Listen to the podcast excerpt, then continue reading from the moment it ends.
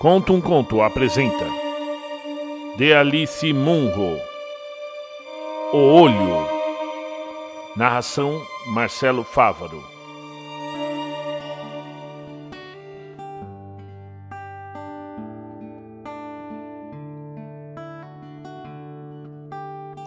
Quando eu tinha cinco anos, de repente meus pais apareceram com um menininho que minha mãe disse que era o que eu sempre quisera.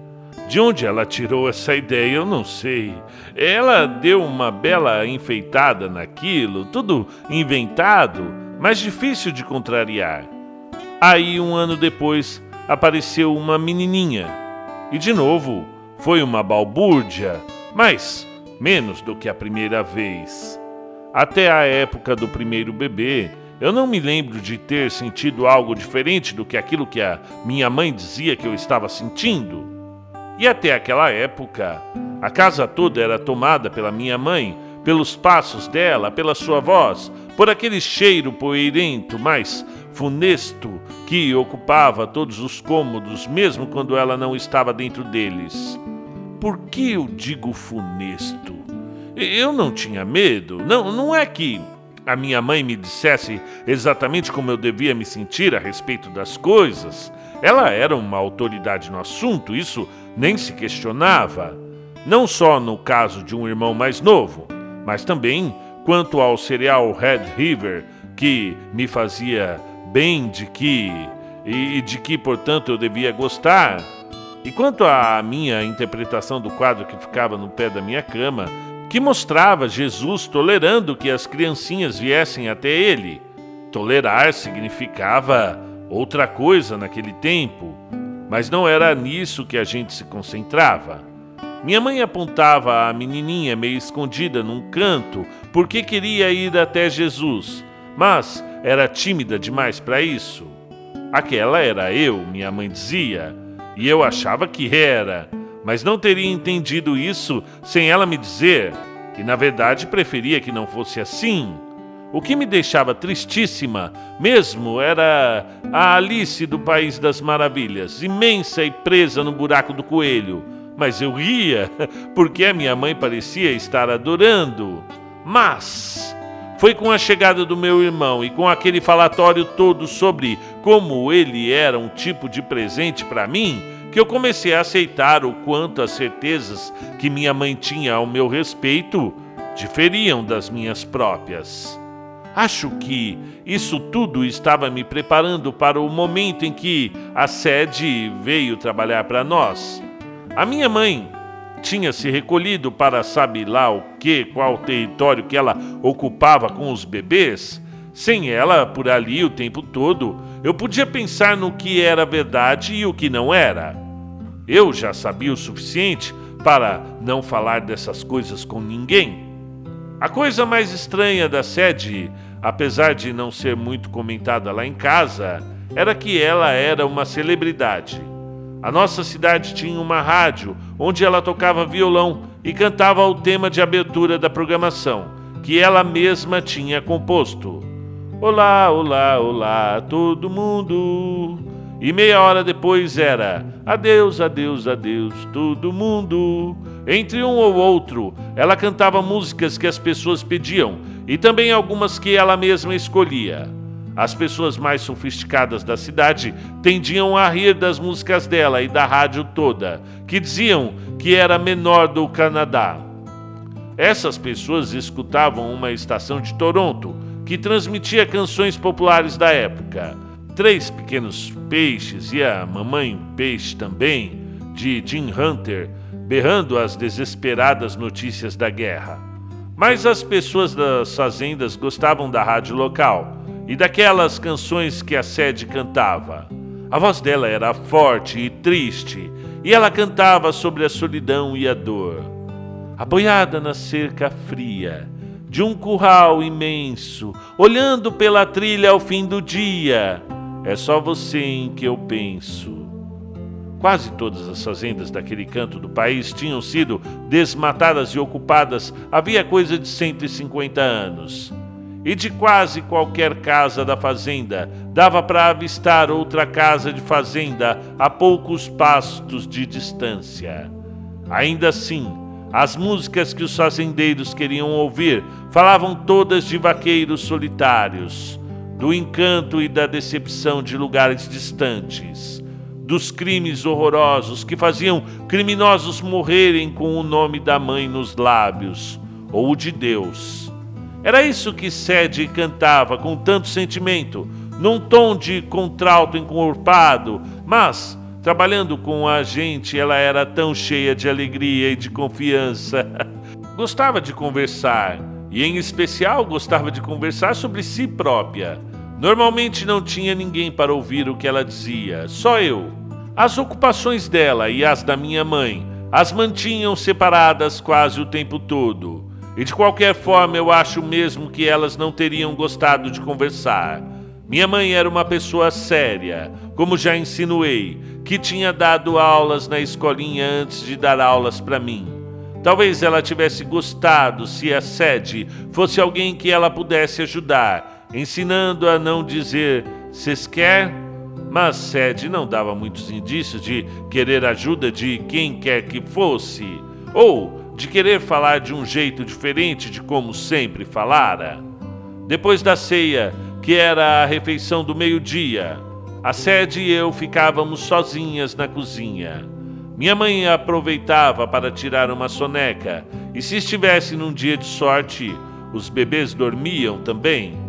Quando ela acordava, punha um vestido diferente, como se estivesse esperando uma tarde tranquila mesmo que seguramente fosse haver mais fraldas para trocar e também mais daquela atividade desagradável que eu me esforçava para não ver, a menorzinha chupando o peito dela.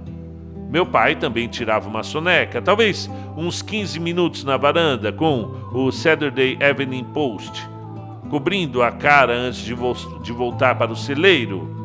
A sede esquentava a água no fogão e lavava a louça, como com a minha ajuda e com as persianas baixadas para não deixar entrar o calor. Quando a gente acabava, ela esfregava o chão e eu secava, com um método que eu tinha inventado, patinando de um lado para o outro com panos de chão nos pés. Aí a gente retirava as espirais de papel pega-mosca amarelo e grudento e que tinham sido colocadas depois do café da manhã e que àquela altura já estavam pesadas, cheias de moscas pretas mortas ou que zumbiam quase mortas, e pendurava as espirais novinhas, que estariam cheias das recém-mortas na hora do jantar. Tudo isso enquanto a sede me falava da vida dela. Nessa época eu não conseguia julgar com facilidade a idade dos outros. As pessoas eram crianças ou adultas, e eu achava que ela era adulta. Talvez ela tivesse 16, talvez 18 ou 20 anos. Fosse qual fosse sua idade, ela anunciou mais de uma vez que não estava com pressa de se casar. Frequentava bailes todo o fim de semana, mas ia sozinha. Sozinha e só para si, dizia. Ela me falou dos salões de baile. Tinha um na cidade, perto da rua principal, onde ficava a pista de curling no inverno você pagava um dime por uma dança, aí subia e dançava numa plataforma com as pessoas te encarando em volta. Mas não que ela se incomodasse com isso. Ela sempre gostava de pagar é, e ela mesma o seu dime para não ficar em dívida. Mas às vezes o sujeito chegava antes dela. Ele perguntava se ela queria dançar e a primeira coisa que ela dizia era: E você, sabe? Você sabe dançar? Ela perguntava seca. Aí ele dava uma olhada esquisita para ela e dizia que sim, como quem quer dizer: senão, por que eu estaria aqui?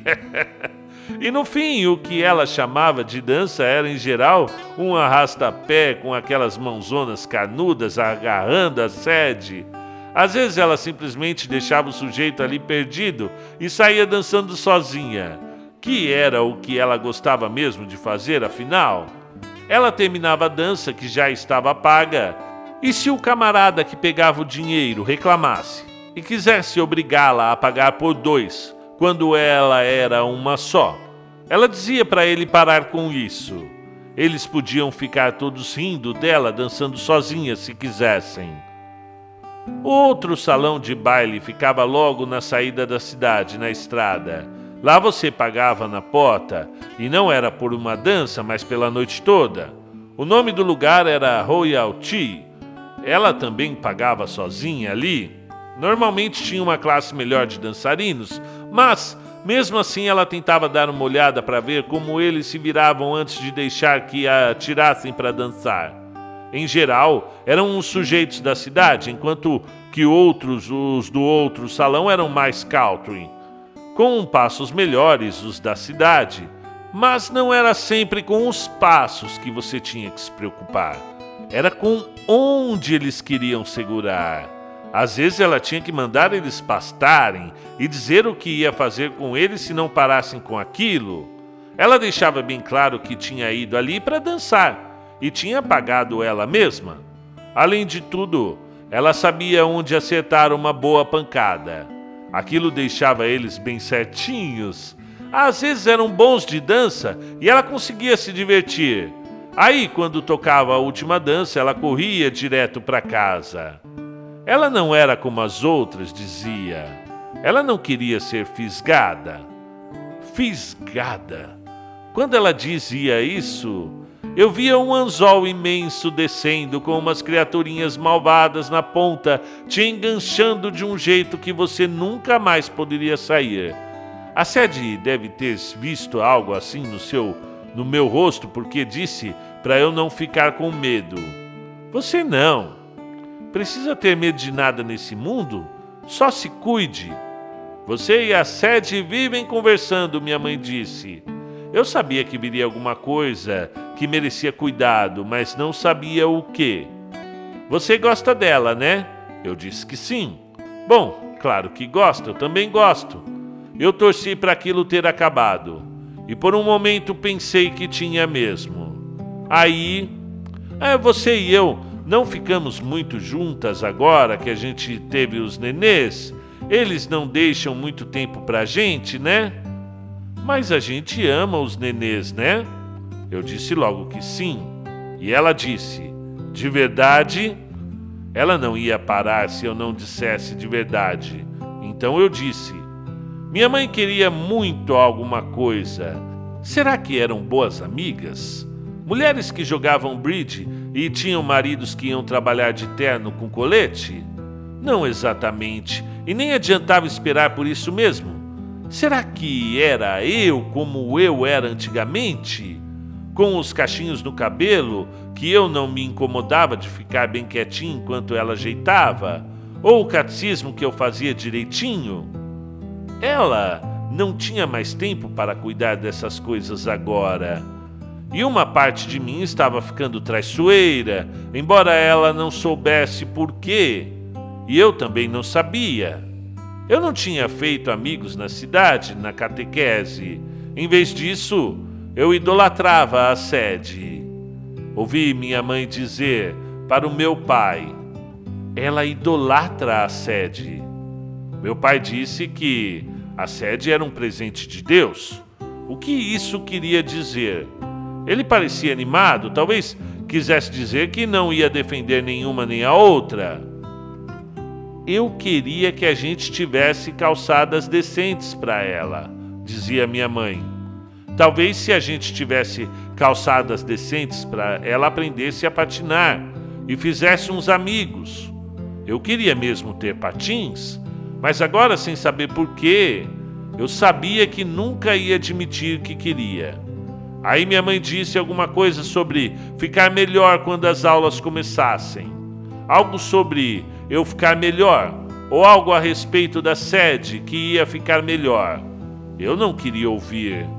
A sede estava me ensinando umas músicas dela e eu sabia que eu não cantava muito bem. Eu torcia para aquilo não ser o que tinha que ficar melhor ou acabar. Eu não queria de verdade que aquilo acabasse. Meu pai não tinha muito para dizer. Eu era problema da minha mãe, a não ser mais tarde, quando acabei ficando bem boca suja e tinha de ficar de castigo, ele estava esperando meu irmão ficar mais velho e passar a ser problema dele. Menino não tinha como ser problema tão complicado. E claro que meu irmão não foi. Ele cresceu bem tranquilo. As aulas começaram. Começaram tem umas semanas, antes de as folhas ficarem vermelhas e amarelas. Agora elas tinham quase todas ido embora. Eu não estou com o meu casaco da escola, mas com o melhor, aquele com os debruns de veludo escuro no punho e no colarinho. Minha mãe está com o casaco que ela usa para ir à igreja e com um turbante que cobre quase todo o cabelo dela. Minha mãe está dirigindo para sabe lá onde é que nós estamos indo. Ela não dirige muito e sua direção é sempre mais solene, no entanto, mais incerta do que a do meu pai. Ela buzina em tudo quanto é esquina. Isso, ela diz, mas leva um tempo para colocar o carro na vaga. Então chegamos. Aparentemente a voz dela quer ser encorajadora. Ela encosta na minha mão para me dar uma chance de segurar a dela mas eu finjo que não percebo e ela tira a mão. A casa não tem jardim nem calçada. É bacana, mas muito feia. Minha mãe ergueu a mão enluvada para bater na porta, mas no fim nem precisamos. Abrem para nós. Minha mãe acabou de começar a me dizer alguma coisa encorajadora, alguma coisa meio. Vai ser mais rápido do que você pensa, mas ela não termina. O tom em que ela falou comigo foi algo severo, mas levemente tranquilizador. Ele muda quando abrem a porta e vira uma coisa mais contida, mais baixinha, como se ela estivesse curvando a cabeça.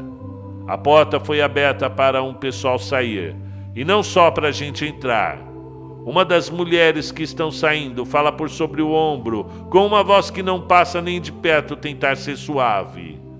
É para ela que a moça trabalhava. É para a menininha ali.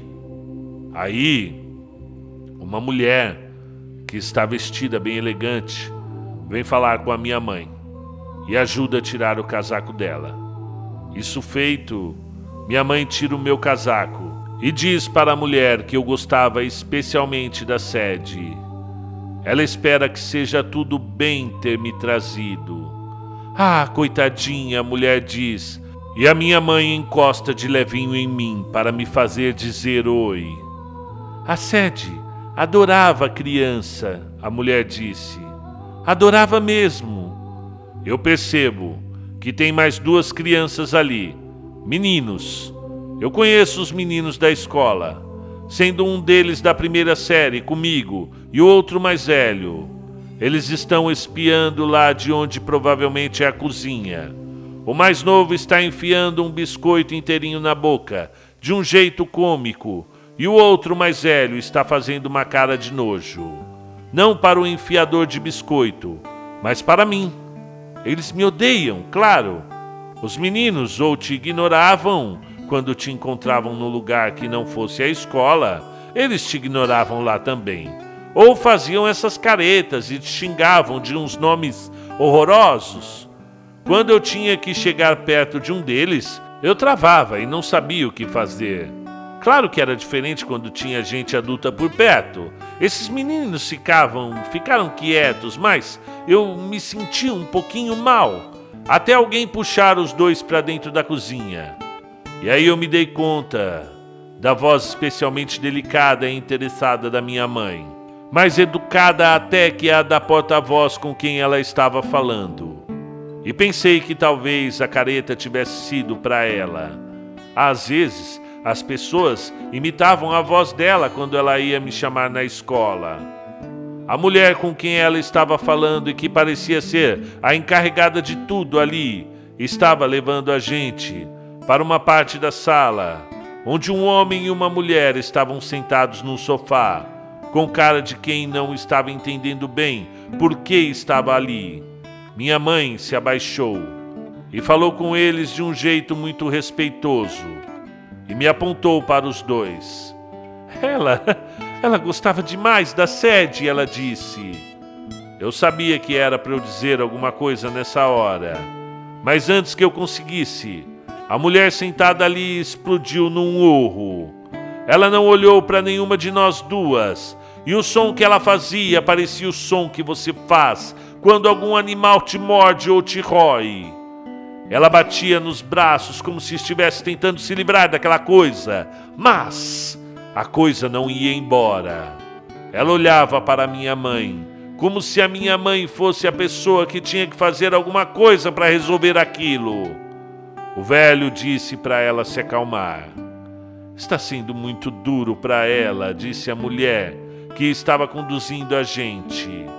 Ela não sabe o que está dizendo. Ela se curvou ainda mais e disse: Ai, ai, ai, você vai assustar a menininha. Vai assustar a menininha, o velho disse obediente. Quando ele terminou de dizer isso, a mulher não estava mais fazendo aquele barulho e dava tapinhas nos braços arranhados como se não soubesse o que tinha acontecido com eles. E minha mãe disse: Coitada. É, e também, filha única, disse a guia. Para mim, ela disse: Não se incomode. Eu estava incomodada, mas não com os urros.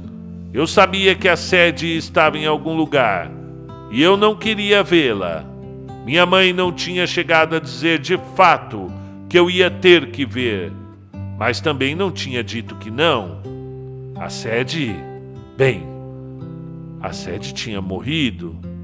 Voltando do salão de bailes do Royal Tea, tinha sido atropelada por um carro naquela estradinha de pedra entre o estacionamento lá do salão e o começo da calçada de verdade da cidade. Ela devia estar correndo como sempre e com certeza achou que dava para os carros verem que ela estava ali ou, ou que ela tinha tanto direito de estar ali quanto eles. E talvez o, carro atrás dela tenha dado uma guinada, ou talvez ela não estivesse bem onde achava que estava, mas ela ela foi pega por trás. O carro que a atropelou estava saindo da frente do carro que vinha de trás. E esse e esse segundo carro estava estava tentando fazer o primeiro entrar numa rua da cidade.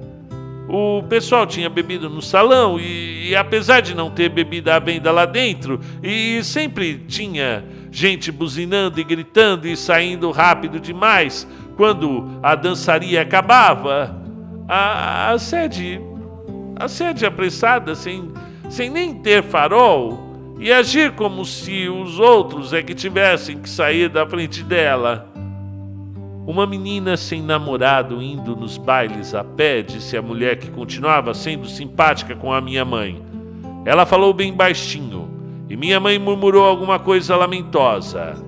Era pedir para alguma coisa dar errado. A mulher simpática disse mais baixo ainda. Eu tinha ouvido umas conversas em casa que não tinha entendido. Minha mãe quisesse, queria que fizessem alguma coisa que possivelmente tinha a ver com a sede e o carro que atropelou. Mas meu pai disse para ela deixar de lado. A gente não tem nada que se meter nas coisas da cidade, ele disse. Eu nem tentei entender isso tudo porque estava tentando nem pensar na sede, muito menos no fato, no fato dela estar morta. Quando eu percebi que a gente estava indo para a casa da sede, eu não quis ir. Eu quis não ir, mas não vi jeito de escapar, a não ser me comportando de um jeito imensamente feio. Agora, depois do ataque da mulher, Parecia que a gente podia dar meia volta e ir para casa. Eu nunca ia ter que admitir a verdade. E a verdade era que eu me mordia de medo de qualquer cadáver.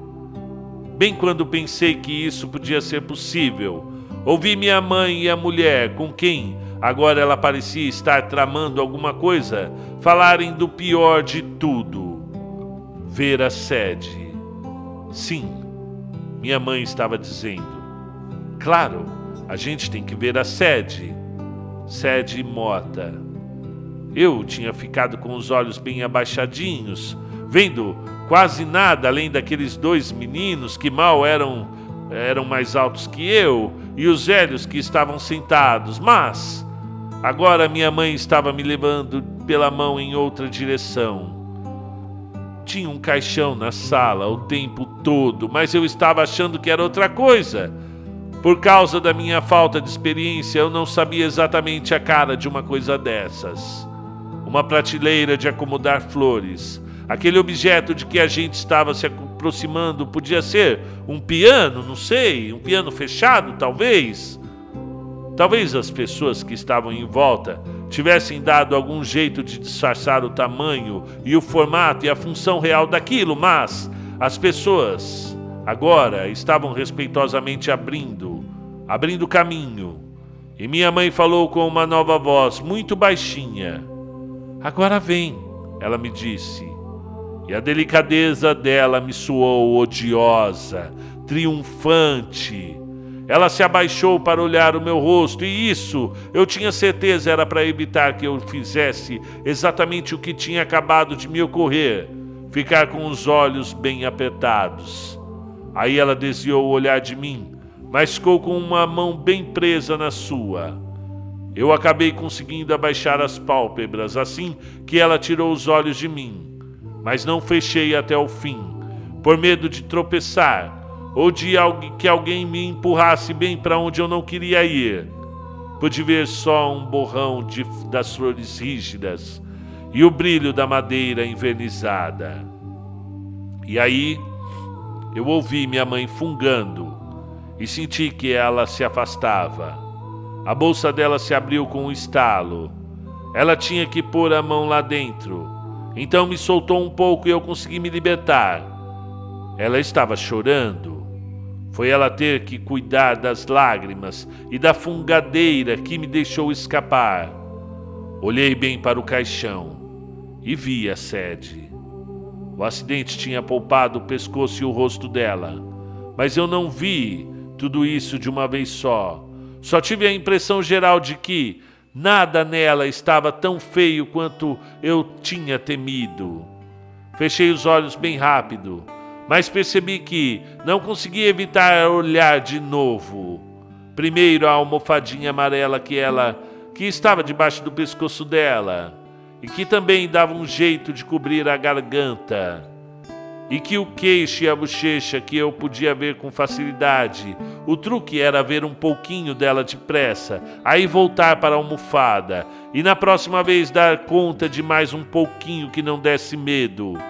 E aí era a sede, ela toda, ou pelo menos tudo que eu podia esperar ver do lado de que estava a amostra. E aí alguma coisa se mexeu. E eu vi a, a pálpebra dela, que, que estava do meu lado, mexeu.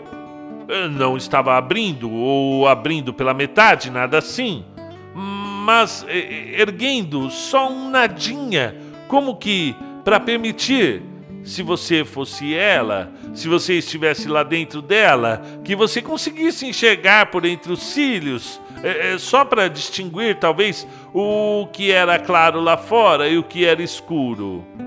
Eu não fiquei surpresa na hora, nem um pouco assustada. É, imediatamente essa visão se encaixou em tudo que eu sabia da sede e, de alguma maneira, também no que quer que a experiência me reservasse de especial. E eu nem sonhei em chamar a atenção de mais alguém para o que estava ali, porque não era para eles, é, era completamente para mim. Minha mãe tinha pegado a minha mão de novo e disse que estava na hora da gente ir. Falaram mais algumas coisas, mas antes que qualquer tempo passasse, pelo que me pareceu, a gente já estava lá fora. Minha mãe disse: Parabéns. Ela deu um aperto na minha mão e disse: Então, passou. Ela teve que parar para conversar com mais alguém que estava chegando na casa. E aí a gente entrou no carro para voltar. Passou pela minha cabeça que ela ia gostar que eu dissesse alguma coisa, ou quem sabe até que eu contasse alguma coisa para ela. Mas não falei nada. Nunca mais houve uma ocorrência desse tipo. E na verdade a sede desapareceu bem depressa da minha memória. Com o choque da escola, onde eu acabei dando um jeito de me virar com uma estranha mistura de viver morta de medo e viver me exibindo. A bem verdade, um pouco da importância dela tinha desaparecido naquela primeira semana de setembro, quando ela disse que tinha que ficar na casa dela agora para cuidar do pai e da mãe. Então, ela não ia mais trabalhar para nós. E aí minha mãe descobriu que ela estava trabalhando na loja de laticínios. Mas, mesmo assim, por bastante tempo, quando eu pensava nela, eu nunca questionava o que eu achava que me tinha sido revelado. Bem, bem depois disso, quando eu não estava mais nada interessado em feitos sobrenaturais, eu ainda mantinha em mente que uma coisa daquelas tinha acontecido. Só que. Só que eu simplesmente acreditava.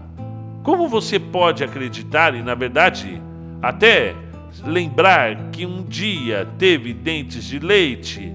Desaparecidos hoje, claro, mas mesmo assim reais. Até que um dia, um dia quando eu talvez já tivesse na adolescência, eu soube como que com um buraco esquisito nas entranhas, que agora já não acreditava mais. Fim do conto. De Alice Munro. Tradução de Caetano W. Galindo. 40 anos, é tradutor e professor da Faculdade de Letras da Universidade Federal do Paraná.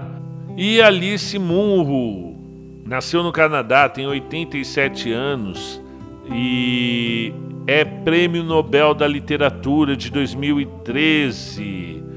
Isso é muito importante porque veio recolocar o conto, que é o nosso gênero aqui de, de maior apreciação, como muitas vezes ele é esquecido e desprezado em relação aos grandes romances, romances longos, e agora com esse prêmio Nobel dela de 2013, coloca novamente esse gênero tão apreciado em lugar de destaque. Ela mesma fala numa entrevista aqui do Homo Literatus, né, presente aqui nesse site, que foi algo magnífico para mim, algo magnífico para o conto. OK? Quando questionada se o prêmio traria novos leitores para sua obra, ela afirmou que esperava que sim, né? Eu espero que isso não ocorra, aconteça apenas a mim, mas ao conto em geral, porque muitas vezes é desconsiderado como algo que as pessoas escrevem antes delas escreverem o primeiro romance. E eu gostaria que ganhasse o seu lugar de destaque sem nenhuma corda a amarrá-lo. Uh, o conto a gente sabe que é um, um dos gêneros mais antigos, desde as mil e uma noites, com as lendas antigas até anteriormente até a invenção da escrita, né, tendo evoluindo ao longo dos séculos para as formas mais diversas, né? É um gênero muito difícil de caracterizar ou catalogar numa, numa corrente literária ou numa escola literária. O conto é uma ótima porta de entrada para a literatura. Muitas pessoas que me perguntam: "Ah, por onde eu começo? Eu estou querendo começar a ler mais, porque em face dessa onda que está ocorrendo no mundo do anti-intelectualismo, as pessoas estão se assustando, porque elas percebem, estão percebendo cada vez mais que não, eu não sou assim. Essa coisa que está rolando aí, né, de pessoas que a gente vê todo dia no jornal uma besteira diferente a cada momento, né? Ministros falando grosserias de, um tamanho muito grande. Então, as pessoas estão assustadas e não querem ser comparadas com esse tipo de su sujeito que não sabe o que fala. E muitas me perguntam, professor, como que eu começo, eu quero a, ah, admirar a literatura, adquirir o hábito de ler, mas eu não sei por onde começar. Pelo conto, evidentemente, e aí de acordo com, com a temática que você gosta, pode ser uh, se você quer conhecer sobre a natureza e a existência humana, né, sobre o universalismo do, dos sentimentos, você pode começar a ler por Dostoiévski, por Chekhov, né, pelo brasileiro Guimarães Rosa, que tem o regionalismo universal, trata de, de coisas sobre quem sou eu, quem é você, Deus existe, qual o sentido da vida. Agora, se você gosta de mais ação, Você pode começar pelo Edgar Allan Poe com os, o, os contos do detetive do Pan.